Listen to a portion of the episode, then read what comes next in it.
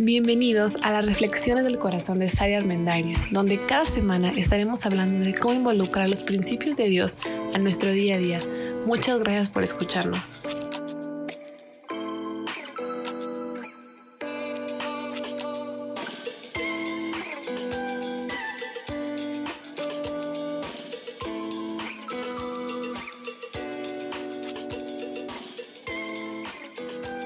Hola, ¿cómo están? Bienvenidos a este nuevo episodio. Estoy muy contenta de regresar después de esta pequeña pausa y de poder continuar con este tema de los dragones internos, de la mente, de la gestión de nuestros pensamientos, de todos estos pensamientos que nos inundan como si fuera una invasión de hormigas así chiquititas, pero que no te dejan en paz y que a veces ni siquiera nos damos cuenta o no logramos identificar de dónde vienen o, qué los está generando, pero sí influyen en la manera en la que hablamos o en la manera en la que decidimos. Entonces, por eso hemos estado hablando de este gran tema, domestica tu mente, porque ciertamente hay muchos pensamientos que solo suceden, digo, producto de, lo que vives, del contexto, de lo que te dicen, de lo que escuchas, de lo que ves, pero bueno, solo surgen pero sí tenemos el poder para domesticarlos. O sea, no somos víctimas de los pensamientos, no somos víctimas de las situaciones, sino que sí tenemos el, pues la, la facultad y también la decisión. Creo que más allá de si se puede o no se puede domesticar la mente es si se quiere o no se quiere domesticar la mente. Así que el gran reto en esta serie es motivarnos a domesticar la mente y motivarnos a llevar todos esos pensamientos a un nivel en el cual pues nos, no nos saboteen, sino que los convirtamos en algo que nos ayude a tomar mejores decisiones. Y el día de hoy vamos a hablar particularmente de el dragón del juicio, el dragón enjuiciador, ese dedito apuntador que muchos de nosotros tenemos ahí, tal vez no nos hemos dado cuenta. Y sobre todo, se refleja mucho en personas que inmediatamente critican, que tienden a ser muy moralistas, que ven todo lo negativo, que les encanta corregir a los demás, que suelen usar mucho en su vocabulario, deberías de, no lo deberías de hacer, yo no lo hubiera hecho, yo en tu lugar hubiera hecho X, Y, Z, aunque a lo mejor ni se los preguntaste, pero encuentran un placer en poder andar diciendo que está bien, que está mal y regularmente, pues ellos tienen la razón. Y puede ser que sí, ¿eh? O sea, puede ser que sí tengan la razón, puede ser que sí te digan algo que a lo mejor sea un consejo que sí te ayude. Pero el gran problema es la actitud que hay detrás de ese juicio y la actitud que hay detrás de ese dedito apuntador que anda diciendo qué, cómo, cuándo y dónde ante la vida de los demás, ante su propia vida y cómo esto afecta a tus relaciones interpersonales. Creo que ese es el gran punto. El origen de este dragón viene si creciste en un ambiente donde pues la vida se percibía como algo injusta, donde era muy evidente para ti la diferencia entre a los que les iba muy bien y a los que les va muy mal, si has estado en contacto o viviste en un contexto de mucha pobreza, de mucha desventaja, de violencia, si has estado cercano a muchas víctimas, pues casi siempre puedes percibir y te es más evidente que para otros. Alguien que no ha estado en contacto o que no creció en un ambiente difícil, violento, de pobreza, de escasez, pues no es tan, pues sí, no, no se da cuenta tan fácilmente de las diferencias que puede haber o de las injusticias sociales. Pero alguien que viene de ese ambiente, alguien que ya lo vivió, que sufrió injusticias, que sufrió discriminación, que se ha sentido vulnerable, pues entonces queda esa semillita ya sembrada de, de ser como un, un, portavoz de lo bueno, de lo malo, de lo que se tiene que hacer, ¿no? Y lo que lo desencadena en muchas ocasiones, este dragón del juicio, es cuando ves las injusticias, no nada más en ti, sino en alguien más, o cuando te das cuenta que alguien está haciendo algo moralmente equivocado, cuando te, te estás dando cuenta que alguien se está aprovechando de otra persona.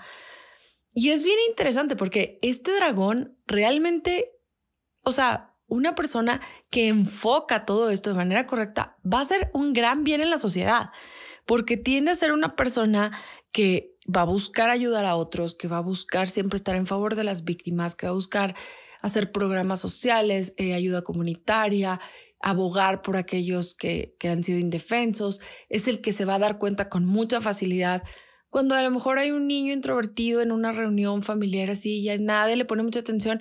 Bueno, alguien que tiene este dragón ahí por ahí y que ha vivido esas injusticias, que ha vivido todo este contexto de discriminación, de vulnerabilidad, puede empatizar muchísimo más que alguien que no. El gran problema no es que lo hayas vivido, que no lo hayas vivido, que busques ayudar o que no busques ayudar. La cosa es cuándo este estilo de querer corregir, de querer criticar, de querer arreglar, de andar diciendo qué debería y qué no debería hacer la gente, daña tus relaciones interpersonales. Esa es la cosa. O sea, ¿en qué momento esto se vuelve un muro que tú vas construyendo sin darte cuenta, eh? porque no es a propósito? O sea, sin darte cuenta vas construyendo un muro en el cual, pues sin, sin creerlo, de repente tú ya pareces o das este mensaje de que eres mejor persona que los demás. O empiezas a, ser muy observador y muy criticón de lo que está mal alrededor.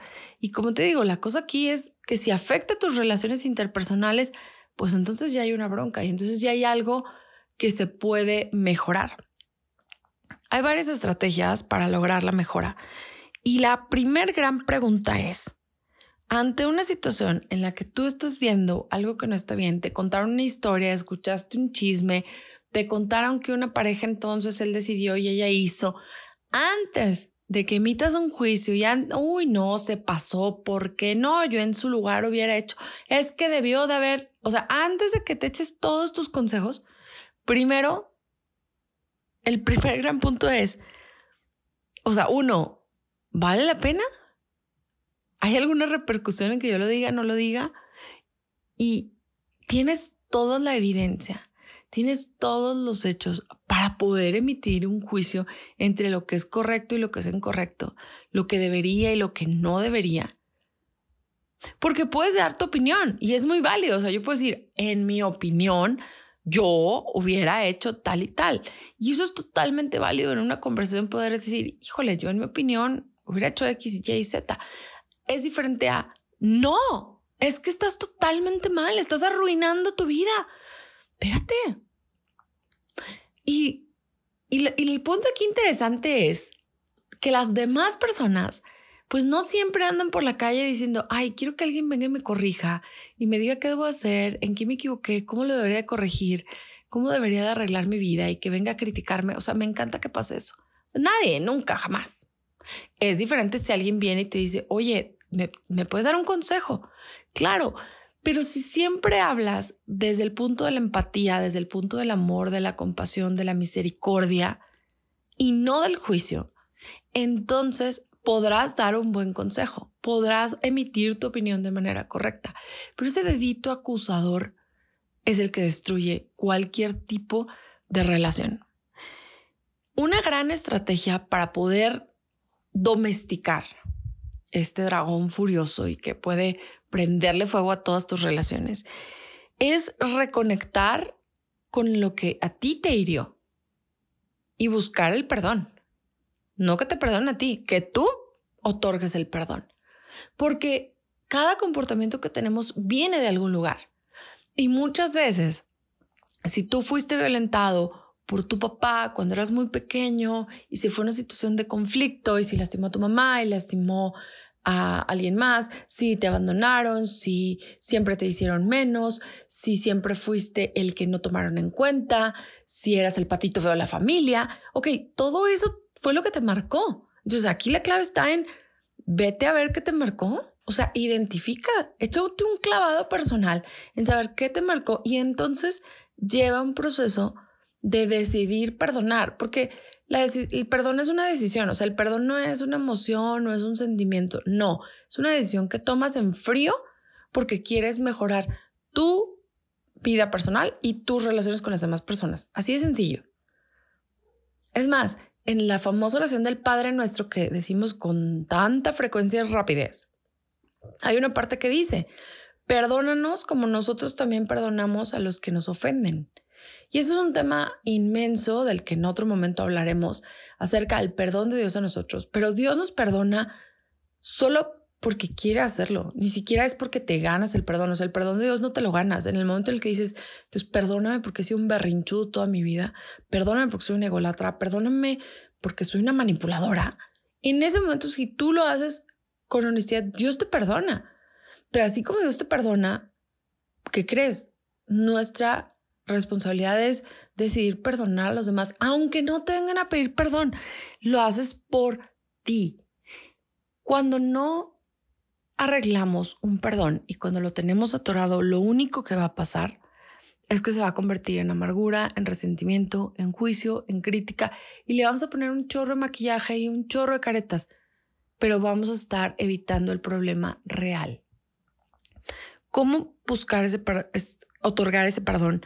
Primero es, y eso está bien interesante, ¿eh? imagínate aquella persona que te lastimó. Puede ser muy en el pasado o puede ser ayer. Pero en general, una persona que te lastimó, que te dañó, que te ofendió, ¿cuál, ¿cuáles son sus puntos de vista? O sea, si lo escucháramos, ¿cuál sería su punto de vista? Y te digo, es un punto difícil porque tú puedes decir, no merece que lo escuche nadie. O sea, solo lo que yo opino y, y arruinó mi vida y se acabó. Bueno, pero, pero debe tener algo el que decir. Hay algo, hubo algo en su mente que lo llevó a eso. Y ahí todavía una pregunta mucho más profunda y es, ¿de dónde pudo haber venido ese mal comportamiento? ¿De dónde pudo haber venido esa ofensa? ¿Qué pudo haber pasado en su mente, en su cerebro, en su cuerpo que lo llevara a tomar las decisiones que tomó, de las cuales es responsable? No digo que no, pero hubo algo más allá. Este nivel de profundidad en esta reflexión que nos estamos echando nos va a llevar entonces a voltear a ver a los demás con esos ojos de compasión y de misericordia y decir, pues tú te equivocaste, yo me equivoco, a lo mejor lo tuyo estuvo más gacho que lo mío, pero no voy a dejar que la amargura, que el resentimiento, que el rencor y que todo eso inunde mi vida, al contrario, voy a decidir que te perdono y que busco hasta aquí. Ojo, perdonar no es igual que reconciliación, eso también es todo un tema, pero tú puedes perdonar a alguien y no necesariamente tienen que volver a ser mejores amigos. Pero lo que sí pasa cuando decides perdonar es que cortas esa raíz de amargura, esa raíz de coraje, esa raíz de víctima que te puede arruinar el resto de tu vida. Porque eso sí te arruina la vida. Si vuelves a ver a la otra persona, si son mejores amigos, si se vuelven a ver cada mes, eso es independiente. Tú puedes perdonar a alguien y decir, ok, te perdono, ya en vez de voltear a verte a ti y ver todo lo que me hiciste, decir que ya, está bien, te perdono, pero no por eso me voy a volver a, a volver mejores amigos contigo, no. Pero sí lo que voy a hacer es yo aprender y buscar ayuda para sanar mi corazón y dejar que toda esa amargura pues no haga raíz en mí, porque de ahí viene cuando somos enjuiciadores, cuando somos criticones, cuando levantamos el dedo, cuando no estamos viendo los errores en los demás. Y creo que no hay mejor forma que las palabras de Jesús para relatar esto. O sea, cuando tú veas la viga en el ojo ajeno, o sea, el pedazo inmenso de tronco atorado en el ojo de tu vecino. Perdón, lo dije mal todo, ¿verdad? Cuando tú veas la paja en el ojo de tu vecino, o sea, la astillita, ve que tú eres el que tiene el tronco atorado de la viga en ti mismo. Es decir, o sea, antes de levantar la mano y decir, es que debió de haber hecho no sé qué. Y claro, porque todos los hombres son iguales y todas las mujeres son unas manipuladoras. Espérate, para que digas que todas las mujeres son unas manipuladoras, alguien te manipuló. Bueno, ve ese punto, ve ese escenario, arréglalo, busca el perdón, o sea, tú otorga el perdón, busca sanar eso, busca reeducar tu mente para que no sea necesario que generalices y levantes tu dedo acusador. Porque en realidad levantar tu dedo acusador, criticar, enjuiciar, va a estar bien fuerte. Imagínate que empiezas una nueva relación con alguien y tú en tu mente está, todas las mujeres son manipuladoras, le voy a dar una chance a esta, pero pues es que todas son, o sea, a ver en qué momento me defrauda. Está impresionante el nivel de presión que le vas a poner a esa relación. Y como eso, bueno, puede haber en mil ejemplos, ¿no? Entonces, por eso dije, lo, lo conté mal, pero ahora lo voy a decir bien. Las palabras de Jesús son súper exactas. Cuando veas la astillita pequeñita en, en tu vecino, chécate que tú tienes atorado un tronco inmerso, una viga inmensa que tienes que arreglar primero. Y no se trata de que no des tu opinión o no des tu punto de vista.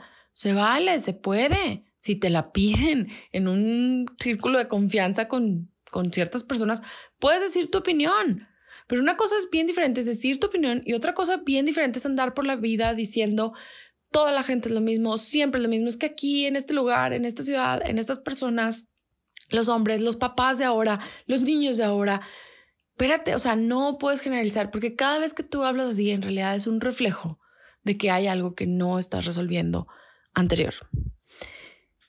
Y decide cambiar tu diálogo interno. Y creo que esto es el mayor trabajo de todos. O sea, una vez que dices, ok, ¿sabes qué? Tengo que arreglar y tengo que resolver este asunto del perdón con mi exnovio, con mi mamá, con mi papá, con un tío. Ok, trabájalo, resuelve, decide perdonar. Y ojo, para esto es válido pedir ayuda, es válido pedir a alguien que te coache y que te acompañe en el proceso de perdonar a una persona. Pero no porque se necesite ayuda es imposible y es una justificación para andar por la vida como una víctima. Entonces, ya que lo haces, hay que retrabajar en tu diálogo interno. ¿Qué historia te estás contando todos los días? ¿Qué, ¿Con qué cuento sales a la calle? ¿Con qué cuento te relacionas? ¿Con qué cuento convives siempre? Porque estigmas, estereotipos y etiquetas siempre va y siempre habrá para las personas, para los países, para las ciudades, para los grupos sociales, siempre va a haber. Pero el que tú y yo nos creamos esas etiquetas es el gran problema. El que tú y yo dejemos que esas etiquetas determinen la forma en la que nos relacionamos con otros, porque como ya te pasó una vez, entonces todos son iguales. O sea, siempre se va a fracasar en eso porque ya le pasó a todo el mundo te conoces a todo el mundo, o sea, te consta todo el mundo, en todas las relaciones siempre ha sido lo mismo, cambia tu diálogo interno. Y hubo una frase que leí que me gustó muchísimo, que dice, sé curioso, no furioso. Es decir, antes de enjuiciar, haz preguntas. ¿De dónde vendrá ese comportamiento? ¿Qué lo habrá llevado a pensar eso? ¿Qué lo habrá llevado a decidir eso? ¿Cuál era su propio diálogo interno? Y no para que te sepas toda la historia, igual y nadie te las contesta, pero para que lleves a tu mente a cambiar lo que está pensando y a posicionar nuevos pensamientos, porque es muy diferente pensar, se pasó, es el peor hombre del mundo, a no estoy de acuerdo con su comportamiento, no lo apruebo, pero tampoco me imagino lo que debió haber pasado, vivido, experimentado para tomar las decisiones que está decidiendo. No lo justificas y no lo apruebas, sin embargo, le hace el beneficio de la duda que también su comportamiento viene de otro lugar y él tendrá que hacerse responsable de eso. Pero tú cambias tu diálogo interno. Acuérdate que juzgamos el comportamiento, pero no juzgamos a las personas, porque cuando juzgamos a las personas, ves a alguien caminar, ves a alguien venir y es como, ay, ahí viene la nefasta, ay, ahí viene el horrible, ahí viene, ¿qué te gusta? O sea, ahí viene el, ahí viene el presumido, ahí viene el que lo sabe todo en lugar de, ah, ahí viene Saraya Armendaris. Pues sí, a veces tiene muchas opiniones respecto a algo, pero seguramente pues no lo sabe todo. Cuando tú haces el switch, en lugar de, ay, viene Saraya Armendaris, lo sabe todo, ah, ah, viene Saraya Armendaris, qué interesante, que tiene un punto de vista sobre muchos temas. ¿Por qué será eso? Le voy a preguntar cómo le hace para saber tantos, tantos temas. Cambia tu diálogo interno. Y me imagino, de verdad, estoy escuchando esto a la vez y digo, debe sonar de risa lo que les estoy diciendo porque, porque es un imposible muchas veces. Y dices, es imposible que yo cambie eso. Pero por eso empecé diciendo en este episodio en particular, no eres víctima de tus pensamientos, ¿eh? O sea, no eres víctima de la forma en la que has pensado hasta ahorita. Sí se puede hacer un cambio. Solamente tienes que tomar una decisión. Y por último, sal tu burbuja. Si te encanta enjuiciar, si te encanta criticar, si nada más estás viendo a quién le apuntas, a quién le dices, a quién le corriges, a quién le arreglas la vida, es porque estás muy enfocado en ti mismo. Aunque no lo parezca. Está interesante porque pareciera que estás en la vida de los demás y no en la tuya, pero no. Lo que quieres es tú tener la razón y que el resto no la tenga. Entonces el enfoque está en ti. Sal de ti. Vete a hacer cuestiones de caridad, de altruismo, vete a ayudar gente, vete a servir personas, vete al donde quieras, pero salte a ayudar. En la medida en la que tú te pones a trabajar para ayudar a otras personas de un chorro de formas, te vas a dar cuenta que tu enfoque va a cambiar. Que el cuento interno que te cuentas, que tu diálogo interno va a verse modificado. Si a través de este audio te has dado cuenta que puede ser que el dragón del, del juicio, ese dedito o dedote acusador, está presente en tu vida y deja tú, te está arruinando ciertas relaciones, pues tal vez es un momento para hacer una pausa, para hacer alto. ¿De dónde viene? ¿Por qué me estoy comportando así? ¿Qué me llevó a pensar esto? ¿En qué momento me di, o sea, qué momento me creí el cuento que yo lo sé todo y los demás no saben nada y aparte soy el comisionado para arreglarle la vida a todos? O sea, ¿en qué momento? ¿De dónde viene? ¿Qué tengo que arreglar? ¿Qué tengo que trabajar? ¿Qué perdón debo de trabajar? ¿Qué decisión debo tomar respecto a ese perdón? ¿Qué diálogo interno tengo que arreglar conmigo mismo? Y dile, Dios, ayúdame a enfocarme en el tronco atorado que tengo en mi ojo para dejar de ver la astilla del vecino, para que no me gane el ego y entonces arruine mis relaciones. Eso es todo, amigos, dijera Vox Bonnie. Es un tema complicadísimo, pero creo que a todos nos viene bien de vez en cuando hacer una pausa y escuchar que ni eres víctima de todo y eres responsable, que no, no es válido ya a estas alturas decir, pues así fue, así somos todos, así es mi familia, somos criticones, pues así somos, ¿no? Metiches, criticones.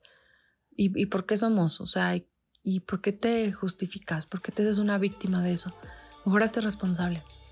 Así que yo te invito a abrazar esta responsabilidad y si es el dragón con el que tú batallas, pues a domesticarlo poco a poco. Gracias por escucharme. Sígueme en redes sociales, estoy en Instagram como arroba el corazón de Sari. Tengo muchísimo material, estoy dando cursos en línea em, para público en general de muchos de estos temas, así que conecte conmigo para que estés ahí al pendiente y sigamos creciendo y aprendiendo. Nos escuchamos la próxima semana para el próximo episodio. Me encanta estar con ustedes otra vez y que tengan muy buen día.